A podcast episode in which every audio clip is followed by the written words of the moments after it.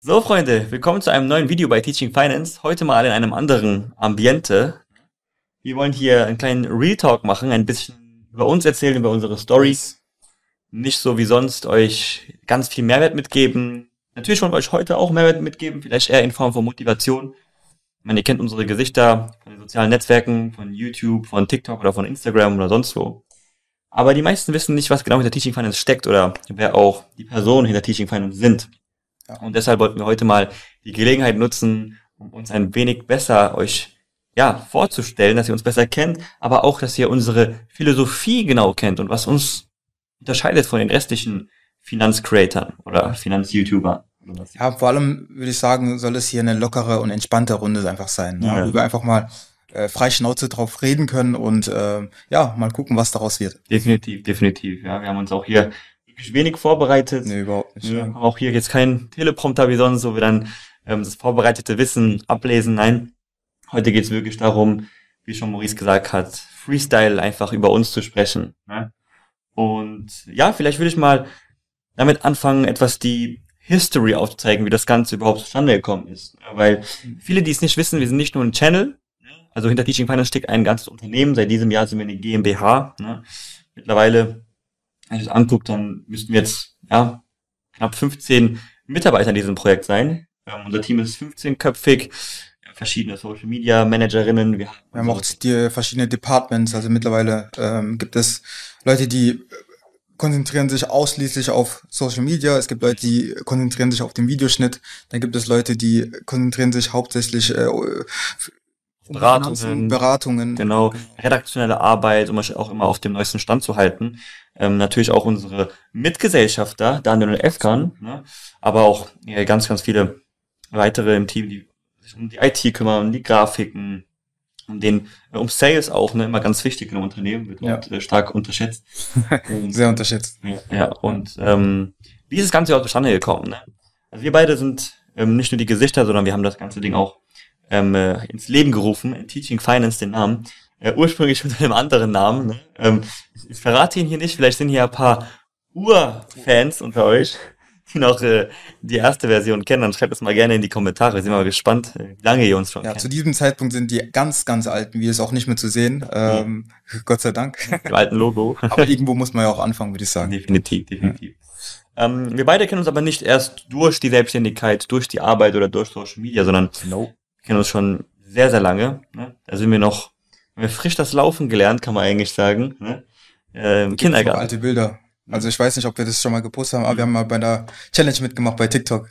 Ging Stimmt. auch sehr viral. Ja, ist sehr, sehr gut angekommen. Eine Million Menschen gesehen. Ja, da hat man Kindheitsbilder von uns gesehen. Also ja, wir kennen uns tatsächlich seit dem Kindergarten. Ja, genau. In derselben Gruppe. Maurice ist ein, ein Jahr schon älter als ich, aber dennoch, ähm, seitdem sind wir befreundet, im selben Stadtteil groß geworden. Ur-Mannheimer, an die, die es nicht wissen. Yes. Und ähm, wir fangen jetzt nicht da jeden Step an, Teenageralter, Schule und sonst was. Aber ähm, so lange kennen wir uns, ähm, immer bekannt gewesen und dann wieder enger zueinander gefunden, tatsächlich auf dem Hochschulcampus. Ne? Yes. Wir haben nämlich auf derselben Hochschule auch studiert, die Hochschule Mannheim. Und das Witzige ist, ja, die meisten denken, wir machen Finanzcontent, ne, dass wir ursprünglich aus dem Finance-Bereich kommen. Dem ist aber gar nicht so. Ne? Was war eigentlich bei dir der Hintergrund? Also warum oder was hat dich dazu getrieben, ins Ingenieurswesen zu gehen? Ja, ja, genau. Also wie ja Maurice gerade gesagt, wir sind beide Ingenieure. Ne? Ich bin Wirtschaftsingenieur, Maurice ist Maschinenbauingenieur. Wir haben auch fertig studiert. Warum bin ich überhaupt ins Wirtschaftsingenieurwesen? Eigentlich ziemlich einfach. Ich hatte keine Ahnung, was ich machen soll. Ich hatte keine Ahnung, was ich machen soll. Da sind auch bestimmt viele von euch dabei, die jetzt vielleicht gerade frisch Abi gemacht haben oder auch vielleicht schon studieren oder eine Ausbildung machen, die einfach nicht wissen, ob das das Richtige ist. Und bei mir war es nicht anders. Ich äh, wusste, ich bin in verschiedenen Bereichen einfach affin. Ich mag Wirtschaft, ich mag aber auch Technik. Weil Physik nicht schlecht, weil Mathe nicht schlecht, aber auch nicht in Sozialwissenschaften. Und deshalb dachte ich, ja, als Wing, da lernst du irgendwie von allem alles. Du bist du bist irgendwie alles, aber auch gleichzeitig nicht. ja, das hat man äh, im Maschinenbau auch immer gesagt. Ja. Die, die, Wings, die können eigentlich können nix. gar nichts. können nix. Aber es war diese Überheblichkeit immer. Halb Maschinenbauer, halb BWLer. Was aber nicht stimmt. Was nicht stimmt, natürlich. Natürlich bist du spezifischer in den Themen drin, wenn du das einzeln studierst, aber bei uns war halt wirklich im Wing-Studium, hast du ja alles gelernt. Ich wollte eigentlich sagen, dass die Maschinenbauer eigentlich auch nichts drauf Das äh, sollte man nicht zu laut sagen. Nein, gerade in Deutschland würde ich sagen, haben die es drauf. Ähm, aber es war wirklich so, du, du hast alles gelernt, du hast VWL gelernt, BWL gelernt, du hast Bilanzierung und Buchführung gelernt, aber auch äh, äh, Investment und Finanzierung. Ne? Und gleichzeitig hast du aber technische Mechanik gelernt, ne? Elektrotechnik, Physik, höhere Mathematik mhm. äh, und alles, was äh, mit Ingenieurswissenschaften eben zu tun hat. Und äh, das eben, sag ich mal, für Einsteiger, die nicht wissen, was sie machen wollen, eigentlich ein ziemlich guter Anhaltspunkt, um herauszufinden, wo eigentlich deine Stärken sind. Ja. Und bei mir war es dann offensichtlich ja, die Finanzrichtung, VWL etc., Marketing, Online-Marketing, äh, ja. die ganzen Themen. Kamst du auf Maschinenbau? Ja, ich komme gleich dazu, aber da, ich finde es sehr, sehr spannend. Daran sieht man halt einfach, egal wofür man sich entscheidet, äh, der Weg kann dann doch irgendwie anders aussehen. Äh, nach zwei Jahren. Also bei uns war es relativ früh klar, wir haben aber trotzdem diese Mentalität gehabt, äh, unser Studium durchzuziehen. Aber auch bei mir mitten im Studium war es relativ schnell klar, dass ich nicht mein ganzes Leben lang dann irgendwie im Ingenieurswesen tätig bin. Aber bei mir war es tatsächlich so, ich habe mir dann so gegen Ende Abitur viele Gedanken gemacht, was ich dann mache, weil auch immer aus dem Familienhaus, du musst studieren, äh, es gibt keinen Weg drumherum und äh, da kommst du halt in diese Bredouille, okay, was mache ich jetzt? Mhm. Und ähm, es gab dann damals immer diese Angebote, ja, mach, mach hier diesen Eignungstest oder mhm. äh, mach diesen Kompass und dann kommt dann irgendwas raus. Ich kann mich nicht mehr erinnern, ich will jetzt auch nicht irgend, irgendwas labern, aber ich habe mir dann einfach überlegt, okay, wo sehe ich meine Stärken? Und äh, damals ich war zwar kein Ass, aber tatsächlich war ich auf jeden Fall Mathe-affin. Ich war Mathe-affin, es hat mir einfach am meisten Spaß gemacht, da hatte ich meine Stärken und vor allem musste ich dafür nicht wirklich viel lernen. Mhm. Und äh, jeder, der mich kennt, ich, ich hasse das, mhm. zu lernen und äh, ich bin zwar relativ fleißig, wenn es, wenn es darum geht, oder was heißt fleißig, aber kein Stress oder keine Überwindung jetzt, äh, mich da in, diese, in dieses äh, Themenfeld voll hineinzuarbeiten. Mhm. Äh, und, und genau. Und du weißt auch heute noch bei der Arbeit, so du suchst. So, richtig. Du suchst immer den schnellsten Weg zum Ergebnis, was auch gut ist. Ist eine Eigenschaft eines Unternehmers, die man braucht. Ne? Es bringt nichts da äh, rumzulullen und irgendwie äh, alles mal auszuprobieren ja. und Hauptsache irgendwann kommt man zum Ergebnis, sondern du brauchst den schnellsten Weg zum Ergebnis. Ja, zu 100 Prozent. Und, und während meines Studiums war ich aber relativ, also ich war sehr motiviert am Anfang, weil ich dachte, okay, ich habe jetzt dieses Studium begonnen und ich muss das irgendwo auch fertig bekommen und äh, ja, also ich muss insgesamt trotzdem sagen, das Maschinenbaustudium hat mir total Spaß gemacht. Mhm. Also ich habe auch richtig geile Leute kennengelernt. Du äh, man motiviert sich gegenseitig und das habe ich mit beibehalten, auch jetzt so hier. Ja. Also da hat man schon irgendwo die Parallelen. Definitiv, was du im Studium lernst, auf jeden Fall Disziplin ne? und teilweise auch Selbstständigkeit, weil alle meine Mitkommilitonen, die das sehen sollten, ja, man hat mich fast nie auf dem Campus gesehen. ja, weil ich immer die, die Fuchstaktik gemacht habe. Ich habe mich mit den älteren Semestern angefreundet. Hm.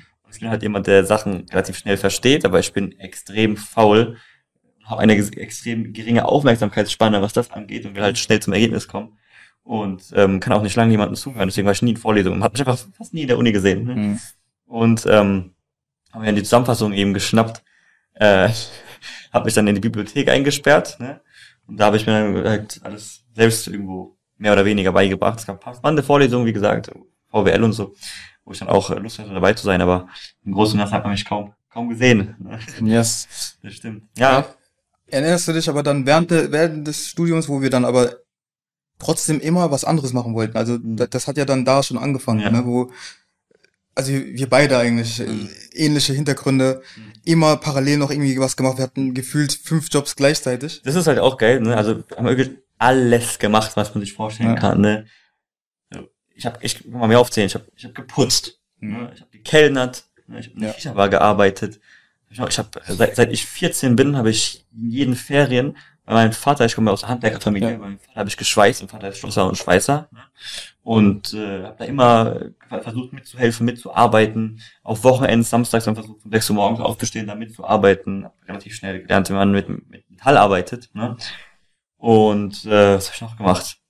Wir haben Nachhilfe gegeben, beide. Nachhilfe. Da, du, auf die Nachhilfe kam ich tatsächlich durch dich. Ja. Ich habe dann gesehen, okay, Nachhilfe ist, ist eigentlich relativ entspannt. Guter Stundensatz. Äh, guter Stundensatz, wenig Aufwand. du musst einfach nur Leuten erklären, im Prinzip, ja, Absolut. wie, wie Mathe funktioniert oder wie, wie sie die Aufgaben bewältigen. Ja, ja.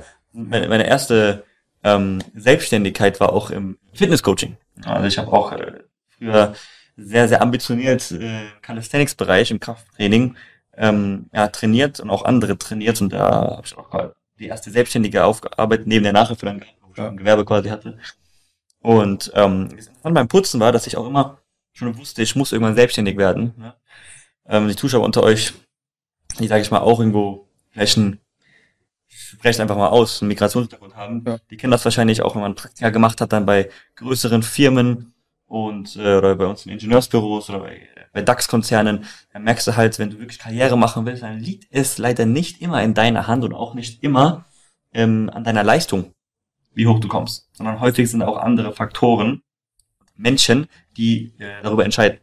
Und deswegen war bei uns beiden auch schon von Anfang an immer die Motivation, wir müssen uns selbstständig machen. Und darauf komme ich gleich, wie wir überhaupt zu dem Finanzthema kamen. Hm. Und ähm, das war auch immer so eine Motivation für mich, äh, als ich da auch äh, geputzt habe, ne, auch in Großraumbüros, habe ich immer gesagt, okay, so coole, moderne Meetingräume gesehen, war ich im zweiten, dritten Semester und äh, fünf Uhr morgens aufwach hingefahren und gewusst, irgendwann habe ich auch so ein Büro. Irgendwann, ich putze jetzt in so einem Büro, ne, äh, und, und reinige das und irgendwann will ich auch so ein, so, auch so ein Büro besitzen. Oder auch meine, mein eigenes Team haben, das in so einem Büro mitarbeitet. Ne? Ja. Und wo wir schon beim, beim, beim Reinigen sind, war auch als extrem witzige Story, dass in derselben Zeit, wo ich mich mit Persönlichkeitsentwicklung für mich selbst beschäftigt habe, ich riech immer wieder Smalltalks hatte auf dem Hochschulcampus, und erzählt er mir einfach, irgendwann random, in einer der äh, früheren Semester, dass er eine Reinigungsfirma gegründet hat. Und nicht nur so, ja, ich mache ein bisschen Business, ne, wie viele sagen, sondern er hatte eine Webseite, ne, der hatte äh, Jobanzeigen in der Uni verteilt, hatte äh, Aufträge, die, von denen er erzählt hat. Und ähm, ja, das hat mich halt mega beeindruckt, weil viele reden, aber du kriegst mit, jeder von euch kennt das, man ist so 17, 18, 19 und plötzlich alle Freunde erzählen von ihren Business-Ideen und die wollen das machen und die wenigsten machen. Die wenigsten sind Umsetzer. Viele können reden, die wenigsten sind Umsetzer. Ja. Und da war ich halt extrem überwältigt, weil ich weiß auch, dass Maurice, wie ich, aus keiner Unternehmerfamilie kommt, aus keiner Familie in dem Sinne, dass es jetzt so, äh, große Businessleute sind. Ne? Ja, seine Mama ist selbstständig, mein Vater ist auch selbstständig, aber keine, keine Unternehmerfamilie, so wie man sie kennt. Ja. Und das hat mich extrem beeindruckt, weil er mir erzählt, ja, ich habe eine, als Student, äh, unter 20 Jahre alt oder um die 20 Jahre alt, eine Reinigungsfirma einfach mal random äh, gegründet und habe da Aufträge und auch noch äh, ja, Angestellte, die da für mich arbeiten. Kannst du mal vielleicht noch mal wissen, Ja. was das ist? Also ich, ich fange mal ein bisschen weiter vorne an. Also genauso wie du hatte ich auch diverse Jobs. Ja, ich habe äh, Pizza ausgeliefert. Was habe ich noch gemacht? Ich habe in einem äh, Kleidungsgeschäft gearbeitet. Ich habe äh, auch bei meinem Vater in, einer- in einer Kunststofffirma gearbeitet äh, in den Ferien. Ich habe an der Kasse gearbeitet bei Real. Ich krieg heutzutage heute noch Nachrichten äh, in den DMs. Ey, warst du nicht der äh, bei Real an der Kasse? ähm, ey, ich habe viel gemacht, wirklich. Ich, ich, ich, es war wirklich so viel, dass ich das einfach nicht mehr weiß. Und ähm, was ich halt oft gemerkt habe, teils, teils hatte ich echt gute Chefs, die äh, auch nicht nur darauf Wert gelegt haben, ähm, ähm, dass du die Arbeit gut machst und was weiß ich, sondern dass es dir als Person und Mensch gut geht. Und dann hatte ich Chefs, wo ich dachte, wie kann, wie ist der um Himmels Willen an diese Position gekommen? Das war vor allem auch in so äh, gestandenen Unternehmen. Und d- d- das waren so diese Anfänge, wo ich dann diese, diese Denkstrukturen entwickelt habe, zu sagen, nein, das, das geht nicht. Also ich halte das niemals langfristig so aus und äh, irgendwann will ich das einfach besser machen. Ich habe einfach Optimierungspotenziale gesehen. Und ähm, ich habe auch einfach, ich habe ich es mir festgesetzt. Das war wie so ein Trauma, wo ich gesagt habe, nein, zukünftig werde ich mein eigenes Unternehmen gründen und da werde ich es komplett anders machen, viel besser machen. Das habe ich mir einfach so definiert. Und ähm, während dem Studium, das hat dann da angefangen, wo ich dann einfach gesagt habe, okay, lass mich doch einfach starten. Und es war auch, äh, zu dem Zeitpunkt habe ich auch viel äh, Content dazu mir angeschaut, viel Content dazu konsumiert, äh, Unternehmertum, äh, die ersten Anfänge im Business, was, was muss man machen, äh, was, was ist wichtig. Äh, ne, das fängt dann bei Mindset an natürlich, ähm, Bücher auch, die typischen. Bücher, die typischen Bücher. Denke nach und werde reich. Genau. Und genau wie du es gesagt hast, die aller, allermeisten reden, aber die wenigsten setzen wirklich um. Und zu den Menschen wollte ich einfach gehören. Und habe dann gesagt, okay, was brauche ich denn? Äh, Einfach, ohne jegliches Vorwissen habe ich mich einfach ins Internet begeben und habe gesagt, okay, was, was, was ich habe mir be bereits bestehende Unternehmen angeguckt und habe gesagt, okay, was haben die denn? Okay, die haben eine Webseite. Okay, womöglich haben sie einen Flyer. Was, was brauche ich denn noch? Okay, scheiße, ich brauche äh, Putzutensilien, ich brauche äh, welche, die die Objekte auch tatsächlich putzen. Ich muss dazu, fair, also fairerweise muss ich noch sagen, dass ich jemanden hatte, der da schon äh, Erfahrung hatte, der konnte mich quasi, also der konnte mir Hilfeleistungen auch äh, geben. Ja, aber ich hatte, ich war total motiviert, deswegen habe ich gesagt, okay, nee, geil. Ich habe die Vision halt vor mir gesehen, habe gesagt, okay, so und so viel Haushalte müsste ich haben, um so und so viel Geld zu verdienen. Also, okay, dann fange ich jetzt schon mal mit der Webseite an und dann muss ich so und so viele Flyer verteilen in den und den Standorten und dann klappt es schon irgendwie. ja, und dann habe ich einfach gemacht. Ich, ich habe es einfach gemacht und habe dann das erstmal in meinem engeren Umfeld äh, erzählt und die waren total begeistert und gesagt, hey, wenn du irgendwo Hilfe brauchst, dann sag Bescheid und äh, darauf äh, habe ich nicht warten lassen. Ich habe dann direkt gesagt, okay, alles klar, ich, ich kümmere mich um die Flyer und dann kommt ihr alle mit äh, und äh, helft mir dabei, die Flyer zu verteilen. Und das habe ich dann auch gemacht. Und ey, zwei, drei Tage später kam halt, ich habe halt niemals damit gerechnet, aber es kam halt tatsächlich diese, äh, die ganzen Anfragen, äh, die ersten Anrufe und äh, mir war auch zu dem Zeitpunkt bewusst, okay, ich muss mich erstmal um die Mitarbeiter kümmern. Das heißt, ich habe dann vorher schon Jobanzeigen äh, äh, äh geschaltet und habe mich mit denen dann im Götz getroffen. Also äh, Götz ist bei uns so Bäcker. der Bäcker Nummer eins. Mhm. Ähm, genau, und so hat's angefangen, ja. Das Interessante ist auch für alle, die jetzt quasi da neu sind, sich auch beschäftigen und vielleicht auch überlegen, mal eine Selbstständigkeit zu starten. Gerade wenn du das noch nie gemacht hast und aus keiner Familie kommst, wo du das quasi schon mit in die Waage gelegt bekommst, weißt, wie das funktioniert, Angebot, Nachfrage kommt, es kommen Anfragen von Kunden, hast du meistens so eine Blockade im Kopf. Warum sollte jemand bei mir kaufen? was habe ich denn, dass die jetzt auf mich zukommen und nicht zum Konkurrenten? Mhm. Und wenn dann du das erste Mal quasi ein Angebot preisgibst oder die ersten Flyer verteilst, auch für die Nachhilfe damals, oder Online-Sachen erschaltest, und dann kommen die ersten Anfragen, dann merkst du eigentlich, wie groß eigentlich der Markt ist, mhm. und es vollkommen blöd ist, nicht anzufangen. Und einfach merkst du, da melden sich ja Leute. Ist so. Ist so. Da melden sich Leute, ja. es gibt Kunden, die zahlen mir Geld dafür, dass ich denen eine Dienstleistung erbringe. Und diese Blockade ist bei den meisten im Kopf, warum die sich nicht trauen anzufangen. Sie denken, die müssen das perfekte Produkt haben und es perfektionieren, die perfekten Webauftritt. Aber das stimmt einfach nicht. Der Markt ist so groß, es werden Leute auf dich zukommen, dann kaufen die auch noch und dann macht es deinem Kopf und dann siehst du erst die Probleme. Ah, okay, hier habe ich einen Fehler gemacht, das muss ich besser machen. Das ist ja komplett egal, weil du kannst nicht den Überblick über alles haben. Das geht nicht. Mhm. Das geht einfach nicht. Absolut. Und für die Leute, die fragen, okay, mache ich das immer noch? Nein, nein. Also ich habe das dann auch in den Boden gestampft. Ich bin dann äh, kurz darauf nach Amerika gegangen und wollte das Ganze nicht in fremde Hände, Hände geben und habe dann gesagt, okay, hey, ähm, das Ganze hatte jetzt auch nicht so ein riesen Ausmaß, so dass ich sage, okay, ich muss jetzt hier bleiben. Das Unternehmen ist jetzt schon gestanden. Nee, ich habe dann gesagt, äh, mir ist es viel wichtiger, Erfahrung zu sammeln für mich auch und für mich war es immer ein Traum, im Ausland eine längere Zeit zu leben und dann bin ich äh, fast ein Jahr nach Amerika gegangen und habe dann gesagt, okay, das war jetzt mal eine schöne Erfahrung und wenn ich zurückkomme, dann starte ich irgendwas anderes. Jetzt kommen wir schon langsam näher zu dem, wie die Finance entstanden ist. Weil, ja. um mal den Hintergrund vielleicht zu erklären, auch was eine große Motivation war, dass wir studiert haben, ist das Thema Geld.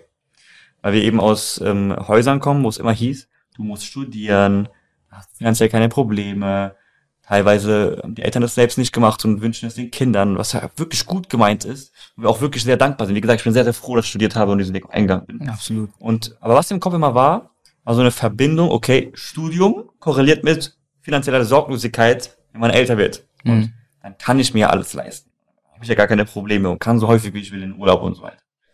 Und wie gesagt, wir, das war immer eine sehr, sehr große Motivation bei uns, weil wir sind auch in einem Stadtteil groß geworden in Mannheim und ich war auch in der Schule in Mannheim, wo, sage ich mal, es den Leuten auch teilweise nicht schlecht ging. Mhm. Und ähm, jeder meiner Klassenkameraden oder Schulkameraden hatte ich kann es von der Kindheit sprechen, ein Haus. Wenn ich zu denen nach Hause gegangen bin und eingeladen wurde zum Geburtstag, hatten die ein Haus mit Garten. Und ähm, für die, die es nicht wissen, wir sind beide, sage ich mal, jetzt nicht äh, vierte, fünfte Generation, dritte Generation, sondern äh, Maurice Eltern sind wahrscheinlich, ich glaube, kurz bevor du geboren bist, ne, in ja. Deutschland. Ja. Und ich bin im Iran geboren. Ich bin nicht mal hier geboren. Das heißt, erste Generation.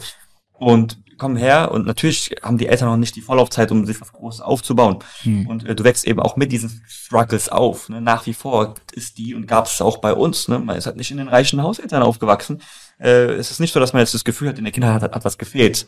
Und das zeigt auch, dass Geld nicht glücklich macht. Als Kind verspürst du das nicht. Du verspürst, sag ich mal, Liebe von den Eltern. Mhm. Hoffentlich und ähm, die Zeit, die du mit denen verbringst und das bleibt dir im Kopf. Aber dennoch hast du natürlich immer auch, kriegst du irgendwo mit die Struggles, die die Eltern mit sich haben ähm, und was andere eben haben und du nicht. Man vergleicht sich ja immer sehr, sehr gerne mit anderen. Und da war es dann immer so, ja, die anderen, die haben Häuser oder die werden mit, mit schönem Auto abgeholt oder die ähm, ja, haben einen riesen Garten und ein Haustier, einen Hund oder sonst was. Ist halt, du denkst als Kind so, das will ich irgendwann auch und vor allem will ich das meinen Eltern irgendwann auch ermöglichen. So, und ähm, deswegen ist, ist dann der monetäre Hintergrund wirklich, wirklich groß. Es geht dir nicht anfangs um Selbstverwirklichung, sondern geht um diese Bedürfnisse, willst Ja. die stillen. Ja. Und du, du weißt auch, du willst deine Eltern damit stolz machen. Und du willst das schöne Auto fahren. Das ist bei sehr, sehr vielen so, ne, die eben so aufgewachsen sind, dass eben der Drang viel mehr danach ist, weil man das noch nie hatte. Und ich, ich sag dir ehrlich, also bei mir war der Drang sehr, sehr groß. ja, Also es, es, es gab teilweise äh, Momente, wo ich dann einfach über meine Situation sogar gelogen habe, weil ich mich einfach geschämt habe. 100%. Ne? Oh mein also, Gott. äh, aber im Hort, jeder hat eine Wii. Ich spiele in der Wii und du sagst, ja, ich kenne auch das Spiel, ich Ja. spiele auch mit der Wii oder auch mit auf dem DS und so weiter. ja, Weil- das, du hast keine Wii. also, du hast keine Playstation. ja. Ähm, das kann man alles später. Ja. Aber während andere für andere es komplette Normalität war, wolltest du mitreden können und hast gelogen. 100 Absolut. Prozent. 100 Prozent. 100 Prozent. Und ähm, es ist halt äh, immer so ein Ding gewesen, das auch diesen Hunger, sage ich mal, getrieben hat, mehr zu wollen. Und dann studierst du deswegen, weil du denkst, das ist die Lösung. Meine Eltern sagen mir das auch immer, ich muss studieren, ich muss, ja, die Perser kennen das, du musst Anwalt, Arzt werden, Ingenieur oder du bist eine Schande. ähm, und äh, das war dann halt wirklich so, dass in die Köpfe wirklich infiltriert war, du musst studieren, dann machst du das und dann recherchierst du irgendwann mal über die Gehälter, über die Einstiegsgehälter und merkst dann erstens, das ist ja brutto. Ich dir voll viel ab. Bleibt ja gar nicht mehr so viel, wie ich mir äh, gedacht habe. Und wenn ich mir das anschaue, wie hoch die Kosten sind, dann ist das doch gar nicht der Lifestyle, den ich mir erhofft habe, den Mhm. ich mir dann irgendwann leisten kann. Ja. Und dann kommt noch dazu, dass du dann die ersten Praktika machst in Ingenieursbüros oder bei, wie gesagt, größeren Konzernen, DAX-Konzernen und Werkstudentenjobs und schreibst deine Bachelorarbeit dort und, und, und, und, und. Arbeitest in Büros mit Leuten, die einen akademischen Hintergrund haben, die einen akademischen Beruf haben, die jetzt Ingenieure arbeiten und sonstiges und auch gutes Geld verdienen, weil sie schon mehrere Jahre, Jahrzehnte in diesem Unternehmen arbeiten. Du merkst aber, die sind 50, 55, 60 Jahre alt, reden immer noch über ihre Schulden, über ihre finanziellen Probleme, über ihre Sorgen, über Familienstress, auch aufgrund von Finanzen. Und denkst so, warte, warte, warte, warte, warte. Moment mal kurz. Das war nicht das, was ich mir vorgestellt habe. Das ist Mhm. nicht das, warum ich angefangen habe, mir den ganzen Rest zu geben. Ein großer, großer Grund, warum ich das Ganze überhaupt gebe mit dem Studium und sonstigem, warum ich das werden will, ist ja auch dieses Monetäre. Ja. So hart es klingt, ist es so. Mhm. Ne? Und viele von euch werden, äh, auch vor allem die, die jetzt anfangen wollen zu studieren oder studieren, die werden sich wahrscheinlich ertappt fühlen. Es ist häufig nicht Selbstverwirklichung und ich liebe meinen Job, sondern ich mache es, weil ich irgendwo auch das Geld ganz, ganz groß als Grund sehe. Nee, Und- da gebe ich dir absolut recht. Genau, und ähm, dazu, was ich vergessen habe zu sagen, ja, dann bist du in Schulen, wo die Klassenkameraden auch nicht wenig Geld haben, und dann hörst du, wie die Urlaub machen in den USA und äh, auf wie vielen Inseln die schon waren und in Disneyland. Das ist schon Ich war bis zu meinem 18. Lebensjahr, glaube ich, nicht einmal im Urlaub. Ja, Urlaub, ne? Ja, also vielleicht mal in der Heimat. Ja. Aber wirklich, ich hatte noch nie eine wirkliche Vorstellung darüber, was Urlaub überhaupt bedeutet. Wirklich. Also immer, ich erinnere mich dann immer nach den Sommerferien, ah, wo wart ihr? Da habe ich auch teilweise gelogen. Ich habe einfach gesagt, ja, wir waren irgendwo auf den Gran Kanarien, äh, Kanarieninseln. Oder wir waren in Italien, weil ich mitbekommen habe, dass ein Freund in Italien war, habe ich auch einfach gesagt. Wahnsinn. Ne? Also, Es ist Wahnsinn, ja. Und das ist krass. Und ja, das war dann diese Gründe, warum man das gemacht hat. Und wie gesagt, hast du diese große Enttäuschung und dann merkst du dann, dass die Leute gar nicht mehr so viel verdienen. Und das, was sie verdienen, kommt auch noch äh, netto viel, viel weniger raus. Und redet ja gar nicht miteinander. Das ist ja gar nicht der Grund. Ne? Ja. Das war so dieser, dieser Wow-Moment. Okay, ich muss mich ja mit dem Thema Geld beschäftigen. Ist ja logisch. Ne? Wenn man einmal diesen, diesen Wow-Moment hat, dann ist ja logisch, ja vollkommen selbstverständlich. Natürlich, wenn ich mit Fitness gut werden will, dann muss ich mich mit Fitness beschäftigen. Wenn ich als Ingenieur irgendwo sehr, sehr gute Arbeit leisten will, muss ich mich mit Ingenieurswissenschaften beschäftigen. Und wenn ich Geld verdienen will, muss ich mich mit Geld beschäftigen. Und so hat das Ganze angefangen eigentlich. Ne? Ja. Dann kommst du da, tust während dem Studium in deiner Freizeit oder auf den Fahrtwegen zur Arbeit oder zur ähm, Uni, äh, ich bin auch eine Zeit lang gependelt, dann die ganzen Bücher lesen. Ne? Die ganzen Persönlichkeitsentwicklungsbücher und Bücher über Unternehmertum, Bücher über, Finan Bücher über finanzielle Bildung. Und da kommst du automatisch dann auch mit dem Thema Investment und Finanzen in Berührung. Und bei mir war es dann so, dass ich auch, es war so eine Zeit, wie gesagt, da gab es noch kaum Social Media Challenge zu dem Thema. Es war ganz, ganz neu, kaum jemand hat darüber gesprochen. Niemand wusste, was ein ETF ist. Und ähm, durch die glücklicherweise die richtigen Buchempfehlungen, die ich auch bekommen habe, die, die mir vorgeschlagen wurden, habe ich auch die richtigen Bücher gelesen. Klar, man hat die ersten Fehlentscheidungen gemacht, man hat das erste Depot eröffnet und die ersten falschen Investitionen getätigt und die falschen Strategien äh, gewählt. Aber man sagt immer, von Fehlern lernt man. Aber man hat sich mehr und mehr mit dem Thema beschäftigt, man wissen wollte, was das bedeutet. Und da muss man sagen, wir beide sind halt Nerds. Ne? Wenn wir uns mit etwas beschäftigen, dann richtig. Ne? Und dann ging es halt wirklich in die tiefe Ebene. Ich wollte nicht nur wissen, was ein ETF ist, sondern dann wollte ich wirklich bis ins Tief wissen, okay, ähm, wie reguliert sich überhaupt ein ETF? Ne? Was steckt hinter diesem Algorithmus? Wann gibt's den? Was ist der Unterschied zwischen einem synthetischen ETF, was zwischen einem, einem physischen ETF? Was ist äh, Swap? Ne? Swap-basiert? Also wirklich so in diese, in diese tiefe Ebene und gehst dann auf Seminare oder hörst du Webinare an, wo dann über irgendwelche ähm, Portfoliotheorien und was, was, was weiß ich, es alles gibt, äh, im Detail berichtet wird. Und das wollten wir wirklich wissen. Und das war eben unser großer Vorteil. Dieses Thema hat uns wirklich wirklich interessiert. Und fasziniert, ja. Fasziniert. Ich weiß noch, also zu dem Zeitpunkt wir, gab es gefühlt nichts anderes mehr. Es gab gar kein anderes Thema mehr. Wir haben wirklich jeden Tag jeden einfach Tag. darüber geredet. Jeden Tag. Guck mal jetzt hier, ich habe jetzt mein Kontensystem ja. gerechnet, ich bin jetzt hier bei der Neobank und mir meinem Broker und ich habe in die ETFs investiert, in welche bist du drin? Das, das war dann der Flex. Das war dann, das war dann der Flex, ne? Und ähm, und das war eine sehr, sehr interessante Phase, weil da hat man auch die Motivation gehabt, sich mit mehr Menschen zu vernetzen, die ähm, ähnlich beschäftigen. Ja. Und jetzt kommt eine witzige, sehr, sehr witzige Anekdote, wie mein erster Berührungspunkt war in die Finanzbranche. Weil ganz, ganz witzig, ne, das muss man auch sagen, ist einfach Teil der Geschichte. Wir waren am Anfang nicht zu zweit. Wir waren zu dritt. Ne? Wir waren zu dritt, ja. Alex an dieser Stelle. Ja. Und ähm, ich hatte dann, ein, wir hatten einen Kollegen so, ist Mannheim, man kennt dich, aber folgt sich auf Instagram. Und der gute Alex hat dann mal eine Story gepostet, dass er ähm, wo er Fragen gestellt hat zum Thema Finanzen. Da war halt in, im Story-Mode auf Instagram ganz, ganz neu auch so Umfragen und so weiter. Und dann habe ich da mal mitgemacht. Und so, krass, so viele Leute, die ich kenne, keiner hat jemals über das Thema besprochen und der postet eine Story dazu. Ich mach da definitiv mit. Und so sind wir ins Gespräch gekommen und er hat gesagt, ja, komm mal so ein Seminar. Jetzt im Umkehrschluss weiß ich, das war so ein Seminar von einem Strukturvertrieb, das ist ein Name, ich nicht nenne. Heute, mhm. jeder, der uns ein bisschen mehr verfolgt, weiß, dass wir davon nichts halten, aber so kommst du halt da rein als junger, motivierter Mensch, ja. hört sich das halt wirklich gut an. Ne? Aber nicht alles ist Gold, was glänzt. Und ähm, so hat es dann angefangen, dass ich da. Du hast dann äh, damit auch begonnen, dann immer mehr in deine Story zu posten. Ja. Das war dann auch der Zeitpunkt, wo ich dann hellhörig wurde, ja. weil ich war sehr, sehr voreingenommen. Ja. Also ich hatte zu dem Zeitpunkt schon eigentlich keine gute Meinung über das Ganze und habe mir gedacht, was? Kanye? Nein, nein, nein. Das, das, da, da muss ja was dahinter stecken. Und dann habe ich Kami angeschrieben und gesagt, hey, was machst du da? Was treibst du da eigentlich? Und äh, das war äh, zu dem Zeitpunkt, wo ich in Amerika war. Und äh, genau. Das ist halt mega witzig. Ne? wenn, wenn der das macht, wenn der da dabei ist, man muss sich das anhören. Das mega witzig. Und hat mich angerufen und ich dachte mir, so geil, jemand, den ich quasi mit ins Boot hole. Das Witzige ist, ja, das ist ja auch, auch das Warnung an die jungen Leute da draußen, so Strukturvertrieb. Ja. Du gehst da hin auf Events, bist da mit einem Team, das heißt Teammeeting, machst coole Stories und so weiter. Hm. Aber du machst nichts. du, du, du, sitzt da nur. Du weißt meistens nicht mal, was das Geschäftsmodell ist. Was mache ich hier eigentlich? Ja. Die reden immer über Beratung. Was wird denn hier beraten? Wie verdient man überhaupt Geld? Du bist ja wirklich in so einer Bubble und denkst, hört sich alles cool an, junge Leute. Was, ich, ja, was ich auch witzig finde, ist auch immer dieses, äh, du siehst dann, äh, genau, ja. genau, du siehst dann so eine fette Leinwand mit mit einem Auto oder sowas und dann Business. Business. genau. Du denkst du, ah, das ist der Business Lifestyle. Was? Dann bist du da und irgendwann merkst du, was ja, eigentlich. Ja. Aber auf jeden Fall wurde Maurice dann aufmerksam, da waren wir ganz, ganz frisch da drin. Ist dann dazugekommen, ich dachte mir, nice, ein Hammer Teammember, besser geht's nicht. Ich kenne niemanden, der so ein Macher ist in meinem Freundeskreis wie Maurice. Und dann fängt der bei uns im Team an, besser geht es nicht.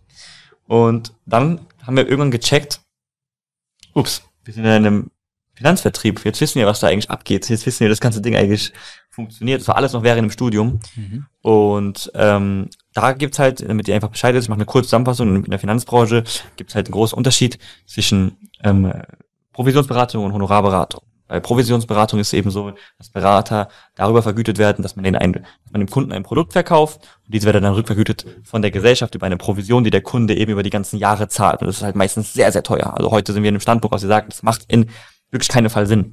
Also es gibt vielleicht ganz, ganz wenige krasse Einzelfälle, wo man sagen kann, auf diese Art und Weise kann das Sinn machen, ne, situationsbedingt, aber in den aller, allermeisten Fällen macht das keinen Sinn. Heute haben wir einen ganz, ganz anderen Standpunkt, ähm, noch verstärkter dazu, aber dazu kommen wir noch gleich, wenn wir dann später über die Philosophie von Teaching Finance sprechen. Mhm. Und ähm, da war es halt so, das hat sich gut angehört, weil du hast, wie gesagt, einen Interessenskonflikt. Der Kunde sitzt da, denkt, der kostenlose Beratung, der Berater kann dir Produkt A, B und C vorlegen. Produkt A ist vielleicht für den Kunden am kostengünstigsten, am stärksten, aber Produkt C schießt die höchste Provision aus, äh, schüttet die höchste Provision aus. Es gibt viele schwarze Schafe, die dann eben C wählen, ne, zu ihren Gunsten. Und ähm, das ist halt ein riesen Interessenkonflikt. Und das ist interessant, weil genau das in Ländern wie in anderen europäischen Ländern wie Schweden, Norwegen, in England, England, Holland. genau verboten ist. Aber hier in Deutschland ist einfach die Lobby dahingegen zu stark. Ja. Und ähm, da, da wollten wir nichts mit zu tun haben und haben dann eben von der Honorarberatung mitbekommen, dass auch ähm, dann eine ähm, ein Finanzdienstleister, bei dem wir dann auch eingeschuppert haben, eine kurze Zeit äh, gemacht hat. Ganz, ganz wenige in Deutschland, die das durchführen, wo dann als Berater eben über ein Honorar vergütet wirst für deine Beratung. Ähm, entweder über einen Stundensatz oder über ein Pauschalhonorar oder sonstiges. Ähm, und da gibt es keine Interessenskonflikte dahingegen, dass der Berater einfach keine Energie hat, ein bestimmtes Produkt dir verkaufen zu wollen, weil er guckt natürlich das, was am besten zu dir in der Situation passt. Weil halt meistens, also der bekommt ja keine Provision von dem jeweiligen Produkt, ist ihm vollkommen egal, er bekommt dann einen, einen gewissen Satz, der produktunabhängig eben ist. Mhm. Und das hat uns äh, quasi dann verleitet, das auch zu machen, weil wir ein besseres und gutes Gefühl dabei hatten.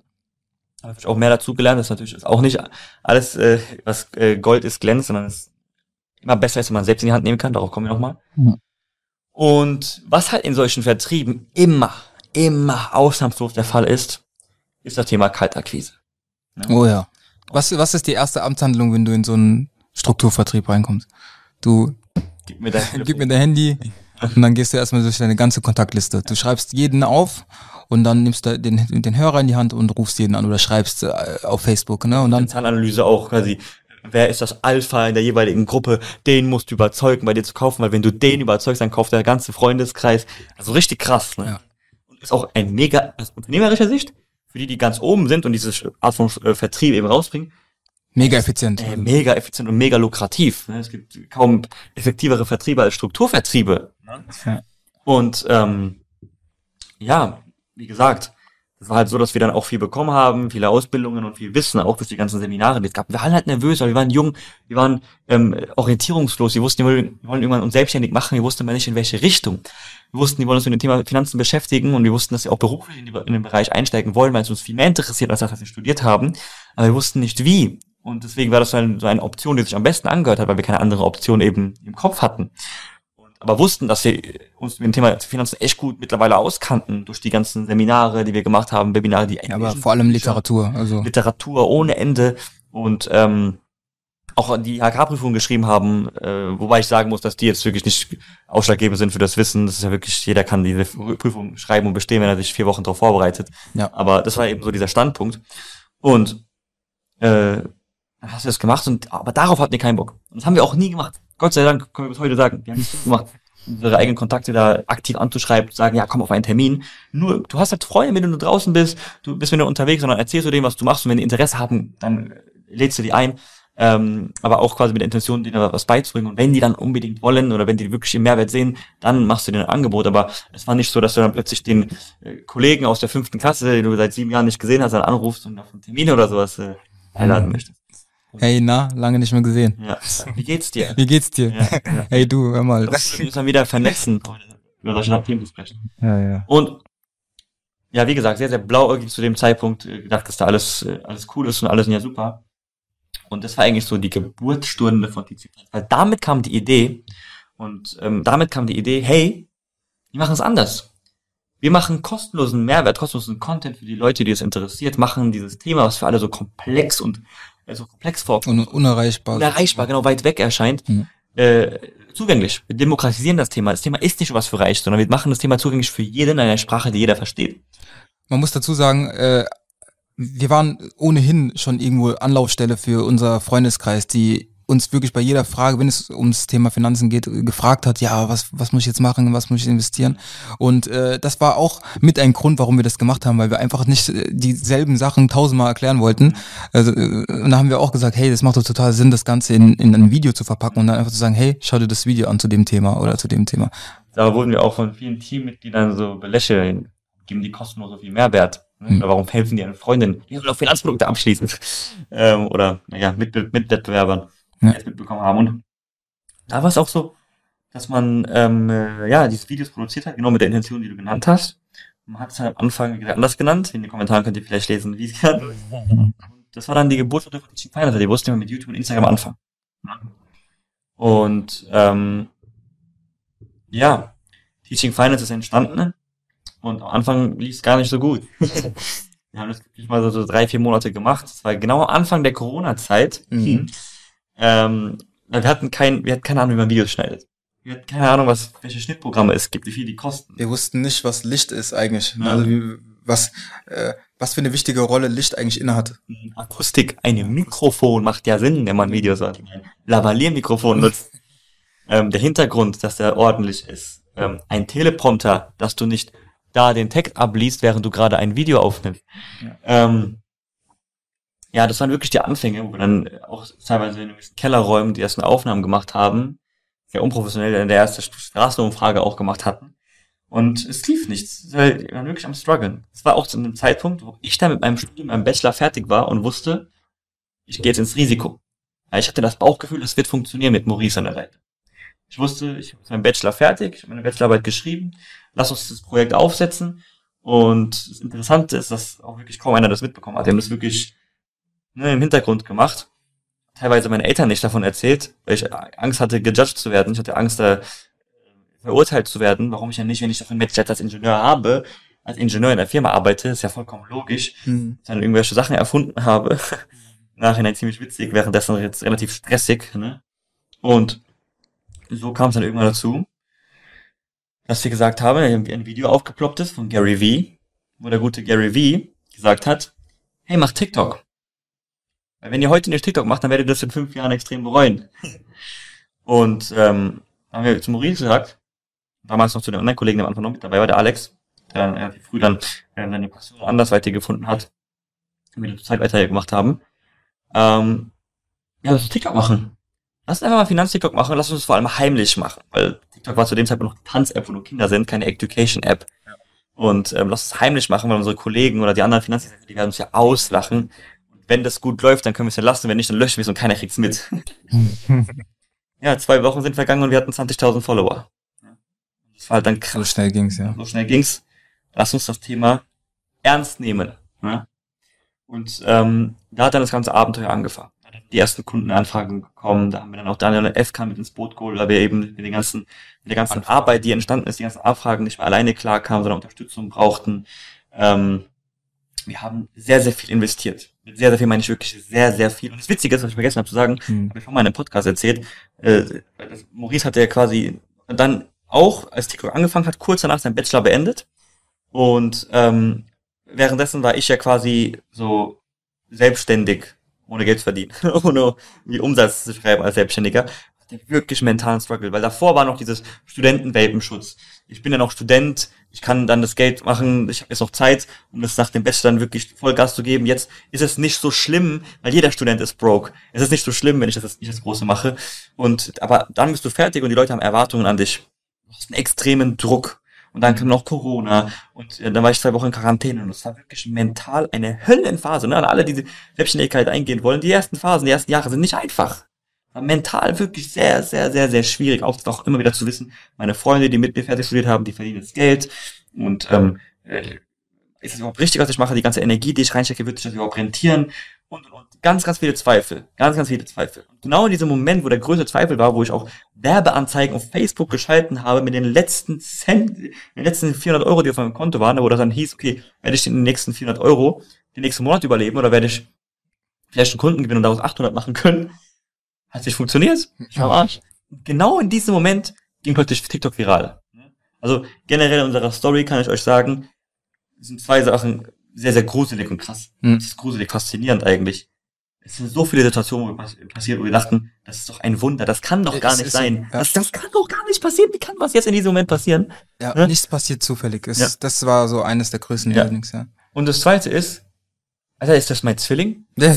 Weil es ist wirklich manchmal so wie bei Zwillingen, dass ich einen Satz anfange und der beendet den oder wir gleichzeitig denselben Gedanken aussprechen oder gleichzeitig dieselbe Idee, gleichzeitig dieselbe Skepsis gegenüber einer Person haben oder irgendetwas, einer Dienstleistung oder gleichzeitig das gute Gefühl haben. Es ist wirklich so krass auch entstanden, dass wir in diesen äh, Monaten und Jahren echt gemerkt haben, ach, das ist schon gruselig, wie gut wir uns verständigen. Ne? ja, ist schon Wahnsinn. Telepathie so teilweise. Und dann fing Teaching Finance an und in diesem Moment, wo Teaching Finance angefangen hat, war dann so die Hoffnung da, ja, das wird, das funktioniert, daraus kann was entstehen. Und dann war Maurice am Ende seines Bachelors und hatte auch äh, Jobangebote vor sich liegen. Ne? Habe ich auch vergessen. Ich hatte auch Jobangebote vor mir liegen, aber habe diese abgelehnt.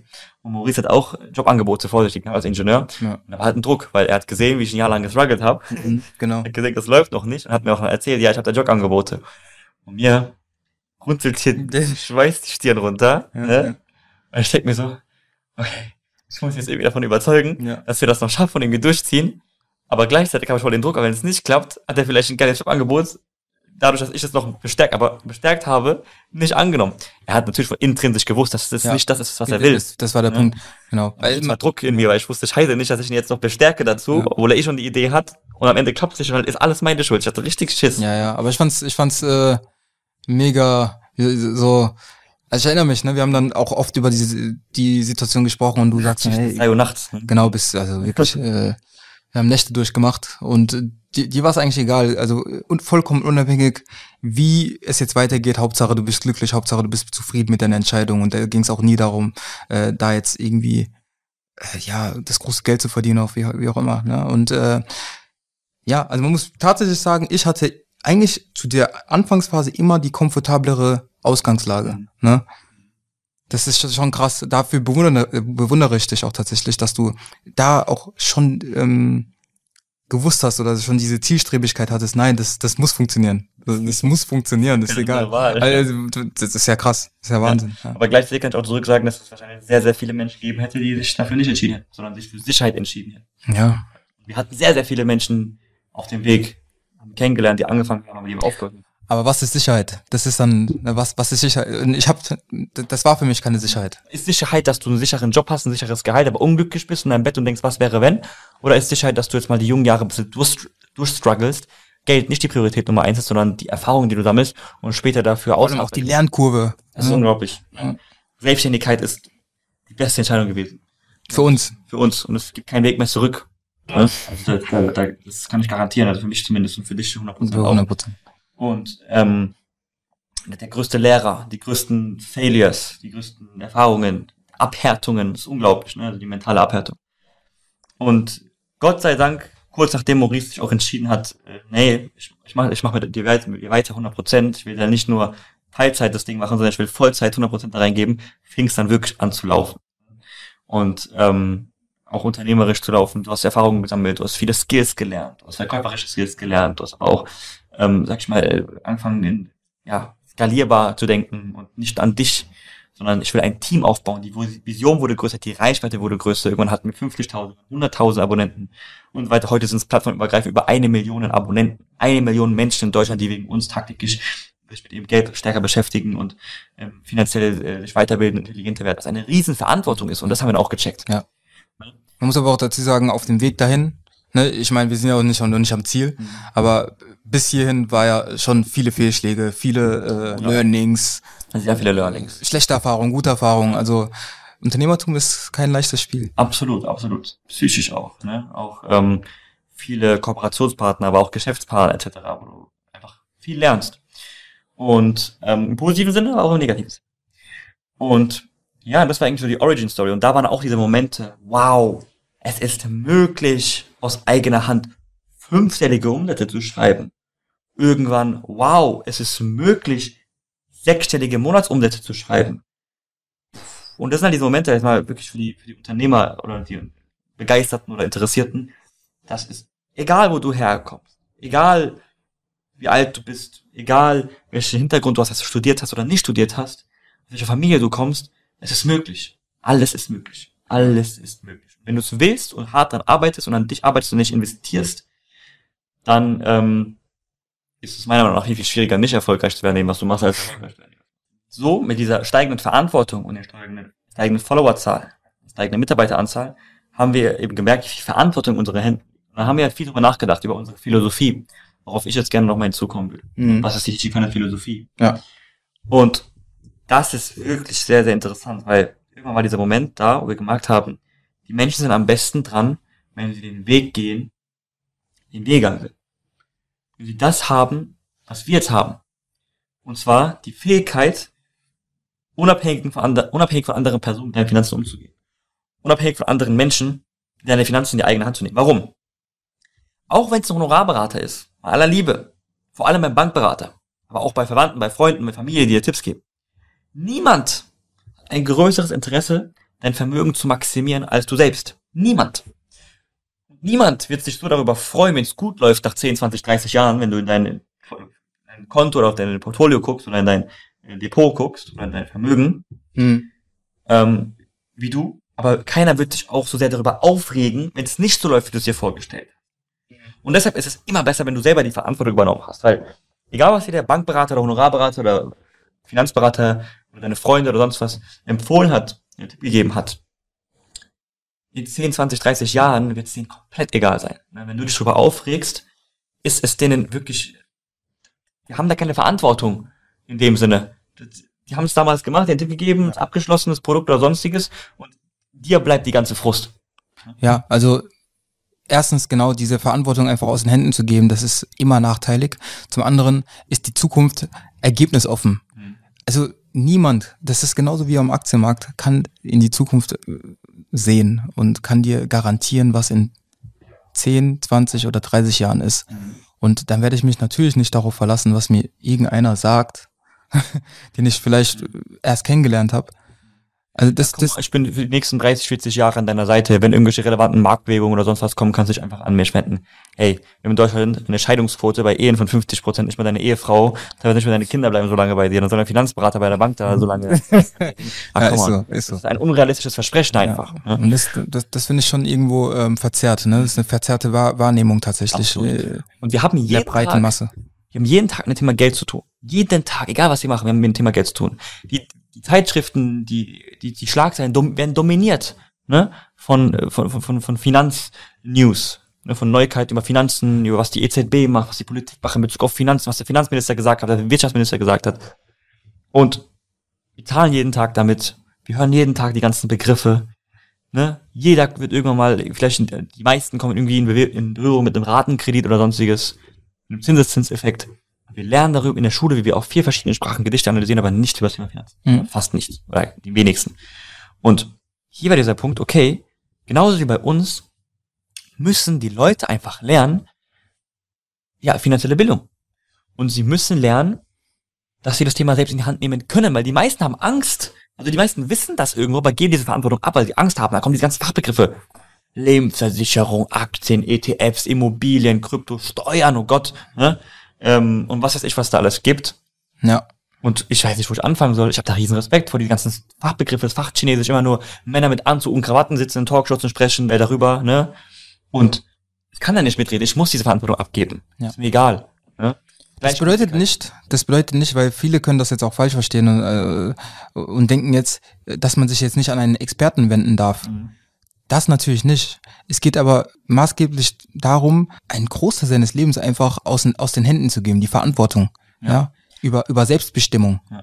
Weil, sind wir uns mal ehrlich, also man macht ja das Geld und nicht das Geld, nicht das Geld macht uns. Mhm. Ja, und wir wollen uns ja irgendwo mit dem Geld, Geld ist nur ein Mittel zum Zweck. Wir wollen das Geld nutzen, um unser Leben zu gestalten und nicht andersrum, sondern, also wir wollen nicht, dass wir uns nach dem Geld richten.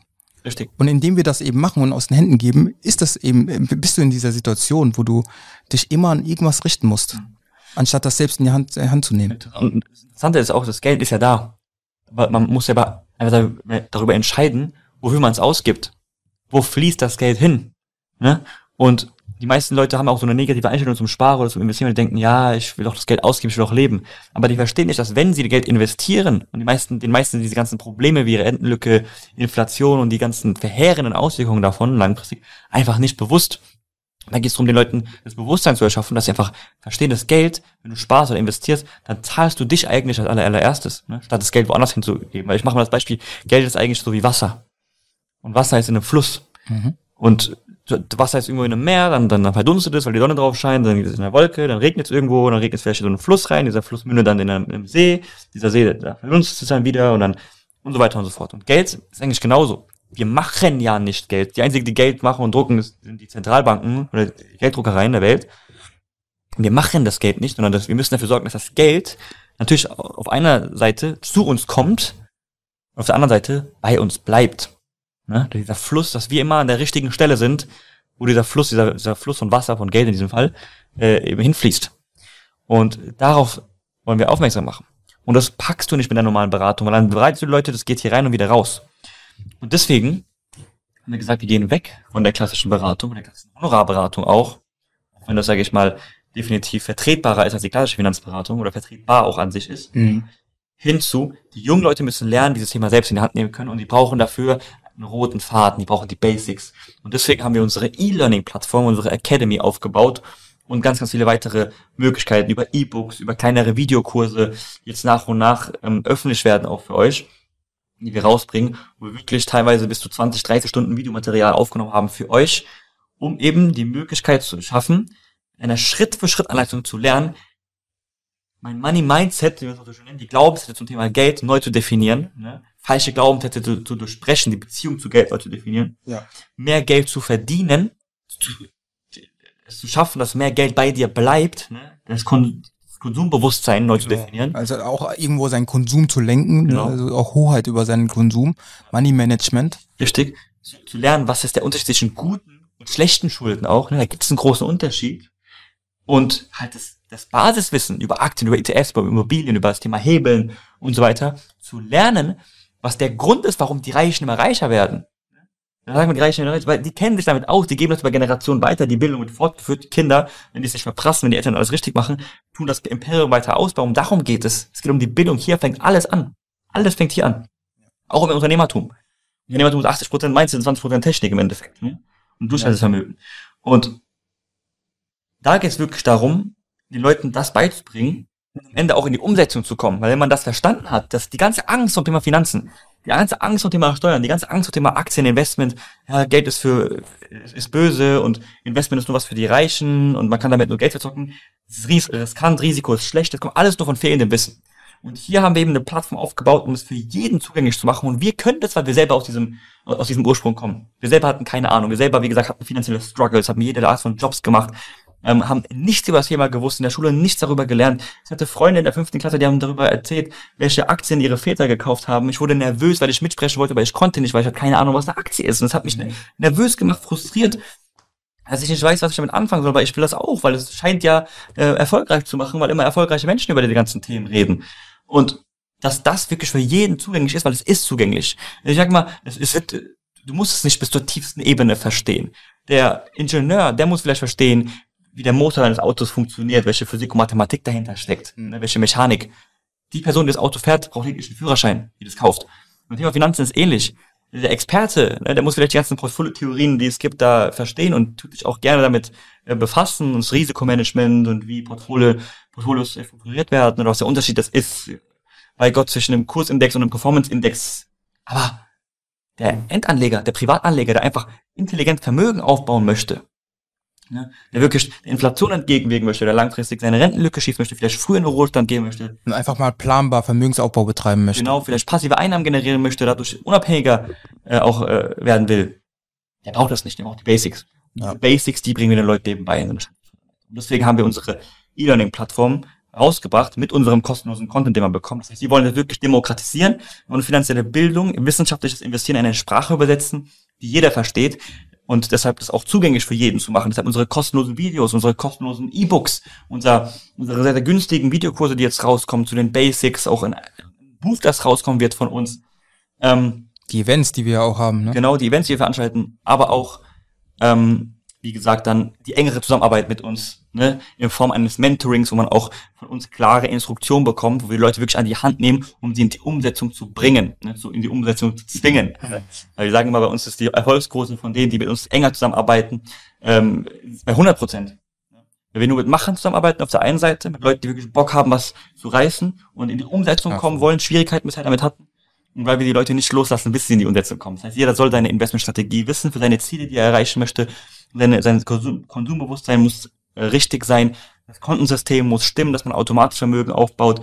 Ähm, die Ziele müssen klar und smart definiert sein. Genau, die Investmentstrategie muss auch irgendwo passen zu einem Risikoprofil. Genau. Musst du deinen äh, auch äh, zu deinen Zielen, zu deinen zu deinen Träumen passen. Ja. Und dann wird man uns erst los. Wenn die Leute wirklich an eine Stelle gebracht haben und die sagen, hey, nach diesen Monaten Zusammenarbeit mit Teaching Finance kann ich das Thema komplett selbst in die Hand nehmen. Ich habe ein gutes Gefühl dabei. Ich habe ein gutes Bauchgefühl. Ich weiß genau, was ich mache. Und ich habe noch langfristig weiterhin einen Ansprechpartner, den ich bei Fragen einfach, äh, auf den ich zukommen kann. Ne? Und Darum geht's. Also es geht nicht so schnell reich werden, keine Trading-Coaches oder sonst was sind wir, um Gottes Willen. Und distanzieren wir uns sehr, sehr stark von Finanzvertrieben mittlerweile auch, weil wir sagen, keiner hat, wie gesagt, ein größeres Interesse zu vermehren als du selbst dein Vermögen. Du sollst dich selbst damit beschäftigen.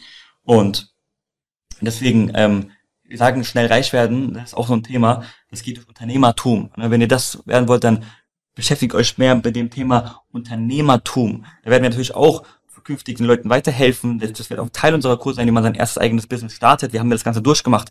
Aber um wirklich dabei zu kommen, sollte man sich an Consultants, an Unternehmensberater und so weiter wenden. Auch äh, Coachings können da in dem Bereich Sinn machen. Wir selber investieren auch sehr, sehr viel in uns und in unser Unternehmen, auch über äh, Mentoren, auch über Coaches, auch über Unternehmensberater, um da weiterzukommen ähm, um das zu lernen. Wenn ihr das wenn schnelles Reichtum wollt, wenn ihr mehr wollt, wenn ihr bereit seid, Risiken einzugehen, hundertprozentig, dann müsst ihr in die Selbstständigkeit tatsächlich. Ne? Das ist so, es gibt auch Statistiken, Video von uns in den Kursen, wo wir zeigen, wie die meisten Menschen zu Millionären werden, äh, in kurzer Zeit. Da müsst ihr wirklich Vollgas geben, eine Dienstleistung, ein Produkt rausbringen oder sonstiges. Und da dann äh, in die Richtung eher orientieren. Aber wir zeigen den Leuten, wie sie eben mit Geld richtig umgehen, wie sie nicht von ihrer Arbeit abhängig sind, sondern sich auch unabhängig von ihrer Arbeit langfristig machen können durch ihre passive Einnahmen, durch intelligente Investitionen etc. Und ähm, den Leuten eben genau da helfen, den Leuten das bieten, was wir damals gebraucht hätten, aber nicht für uns gab. Wir mussten jahrelang uns durch etliche Bücher durchkämpfen, Seminare und schlechte Erfahrungen in Vertrieb machen. Haben teure Fehler gemacht. Teure Fehler machen, um zu lernen, was das Beste ist. Und wir wünschten, es gäbe damals sowas wie unsere Academy, die uns da eben weiterbringt. Und das ist eben die Philosophie, also unsere Ziele als Teaching Finance da, der, der, der größte Bildungsweg ne, oder der, der, der Ansprechpartner Nummer eins zu sein ähm, für den deutschsprachigen Raum, Deutschland, Österreich und Schweiz, wenn man sich mit dem Thema Geld näher beschäftigen möchte. Fürs Erste. Fürs Erste. Vielleicht, äh, Vielleicht kommen noch weitere. vielleicht kommt ja, kommen ja noch weitere Länder. Vielleicht noch weitere Länder, ne? vielleicht ist es, ähm, eine Idee, vielleicht kommen noch weitere, Man muss immer groß denken. ja, weitere Unternehmen und Dienstleistungen und Produkte von uns, wer weiß, ne? Wer weiß. ähm, oder was in Planung ist. Aber genau, da gibt es eben die Möglichkeit, diese kleinen gebündelten Wissenspakete von uns zu erwerben, aber auch mit einer exklusiveren Premium-Zusammenarbeit mit uns eben zusammenzuarbeiten. Wir auch Inner Circle Events machen mit Academy-Mitgliedern etc. Ja, und es läuft ganz gut. Wir sind sehr, sehr froh drum, weil wir damit wirklich mal äh, auch ein Ausrufezeichen setzen und ähm, da äh, in der Branche, in der Finanzbranche auch was bewegen können, dass immer mehr Menschen hoffentlich lernen, das Thema mehr in die Hand zu nehmen. Ne? Genau, und im Gegensatz zur Konkurrenz, auch im Bereich E-Learning, was Finanzen angeht, sind wir einfach dabei, es klarer und übersichtlicher zu machen. Diesen roten Faden eben zu wenden und nicht einfach irgendwie random hingeklatschtes Wissen, mit dem man nichts anfangen kann und auch nicht weiß, wie man in die Umsetzung kommt. Weil das fehlt den meisten. Die meisten haben viel Wissen, aber die wissen nicht, wie man in die Umsetzung kommt. Ja. Ne? Die Leute sollen nicht rei- reinfallen auf Bausparverträge, auf irgendwelche Rentenversicherungen, auf irgendwelche dubiosen Finanzprodukte, die ja mit Versicherungen irgendwie verbunden sind und Risiko und Vermögensaufbau miteinander vermischen. Da gibt's so verrückte Sachen in der Branche, das glaubt ihr nicht. Kombiprodukte. Ja, Freunde, so viel zu unserer Philosophie und unseren Zielen, Teaching Finance. Ja, also letztendlich kann man sagen, dass wir den Anspruch haben, dass die Leute endlich erkennen, dass man durch kleine Veränderungen sehr, sehr Großes erreichen kann und äh, bewirken kann. Ja, ähm, das ist so unser Ziel mit dem ganzen Projekt Teaching Finance, wenn man das mal unter, in einem Satz unter herunterbricht. Das ist eine unglaubliche Macht, die Leute eigentlich in den eigenen Händen haben, wenn Ja. sie eben lernen, Prioritäten neu zu setzen. Und hier geht es auch darum, den Leuten zu zeigen, ist das ist einer der abschließenden Worte, Hm. dass die Leute lernen, sich selbst zu verwirklichen. Die Maslow'sche Bedürfnispyramide kennen vielleicht viele von euch. Und ganz, ganz oben in dieser Bedürfnispyramide, das Grund, das, das größte Bedürfnis, was wir haben, wenn wir alles andere schon haben, was uns wirklich glücklich macht, ist nicht Materialismus. Das sind nicht irgendwelche Impulskäufe, das sind nicht die Sportwegen und sonst was, sondern es ist sich selbst zu verwirklichen und sich dann dadurch diese, solche Sachen dann auch leisten zu können. Natürlich ist nicht verwerflich, im Gegenteil. Aber ja, zu lernen, echtes Dopamin zu produzieren. Durch gute Ernährung, das ist Erreichen von Zielen. Durch Vermögensaufbau aus den eigenen Händen, was für die nächsten Generationen dalassen. Ne? Äh, sozusagen seinen Liebsten etwas dalassen. Durch Sport und so weiter und so fort. Und nicht durch Fast Food, durch ähm, vom Handy, äh, vom, vom Konsum wie ja untergehen, Oder nach dem schnellen Geld suchen. Ne? schnell Geld suchen. Irgendwelche dubiosen Geschäfte, Genau. denen man eigentlich nicht steht oder die Richtig. moralisch verwerflich sind. Drogen, Nikotin, Social Media, all das, das macht nicht glücklich. Das, was euch wirklich glücklich macht, ist eben, wie gesagt, auf den Fokus auf sich selbst zu haben, euch auf euch zu fokussieren und den Weg zu genießen. Ihr seid ja nicht happy, wenn ihr das Ziel erreicht habt erst, sondern ihr müsst auf dem Weg darin happy sein. Ihr werdet nie zufrieden sein. Auch wenn ihr das Ziel erreicht habt, wird das euch nicht zufriedenstellen. Ihr wollt das nächstgrößere erreichen. Und der Weg ist das Ziel. Der Weg ist das Ziel. Bei uns ist es genauso. Der Weg ist das Ziel. Wir sind noch lange nicht angelangt, da wo wir hinkommen wollen. Noch lange, lange, lange nicht. Ähm, das ist noch ein weiter Weg. Wir sind auf einem guten Weg. Wir haben eine große Basis jetzt in den letzten zwei, drei Jahren gesetzt. Wir hoffen, wir konnten mit diesem Video euch auch motivieren und euch zeigen, woher wir kommen, wer wir eigentlich sind, was unsere Hintergründe sind und was unsere langfristigen Ziele sind. Ähm, interessant ist, Mo hat mich vor dem Talk gefragt, ja, dieses Video, wer sind wir? Wie lang soll diese Folge gehen oder dieser Podcast? Was habe ich gesagt? So, keine Ahnung. Sieben, acht Minuten. Wir sind jetzt bei einer Stunde und zehn Minuten fast. Ähm, ich hoffe, ihr habt so lange durchgehalten. Ich hoffe, ihr habt äh, viel mitnehmen können. Und in den nächsten Videos werdet ihr wieder ähm, mehr klassische Videos von uns bekommen, Kurzvideos, yes. aber auch tiefgreifende Videos im Thema Finanzwissen, aber Unternehmerwissen, Online-Business und aber, so weiter. Ja, wir können aber trotzdem, falls euch das so, solch ein Format auch gefallen hat, wo wir einfach mal frei Schnauze reden, dann äh, schreibt doch mal gewisse Themen, die euch interessieren, in die Kommentare und äh, wer weiß, vielleicht haben, äh, ergibt sich da nochmal die Möglichkeit, hier in der Konstellation einfach uns hinzusetzen und über gewisse Themen zu sprechen. Wir haben so viele Geschichten, Freunde. Ach Gott. also, da haben wir ganz viele Geschichten. Da bräuchte ich euch keine Sorgen machen. Absolut, ne? So, dann hoffentlich bis zum nächsten Video bei Teaching Finance, wenn es euch gefallen hat. Dann Like da lassen wir immer, kommentiert, ne, was ihr denkt, auch ob ihr unseren ersten Namen noch kennt oder welche Formate ihr fürs nächste Video haben möchtet lasst, äh, aktiviert die Glocke, um kein Video mehr zu verpassen. Und wenn ihr uns im Podcast-Format hört, dann speichert auch gerne den Podcast, damit lässt ihr uns einen großen Support da. Und leitet es an eure Freunde weiter, genau. die ebenfalls einen Ticken. Checkt auch unsere anderen Plattformen ab. Ne? Je nachdem, von welcher Plattform ihr kommt, checkt unsere anderen Plattformen ab. Wir heißen eigentlich auf jeder Plattform gleich teaching.finance. Genau. Und auch hier für eine engere Zusammenarbeit ebenfalls über unsere Webseite uns einfach kontaktieren und vielleicht sehen wir uns dann auch schon bald persönlich. Bis dann.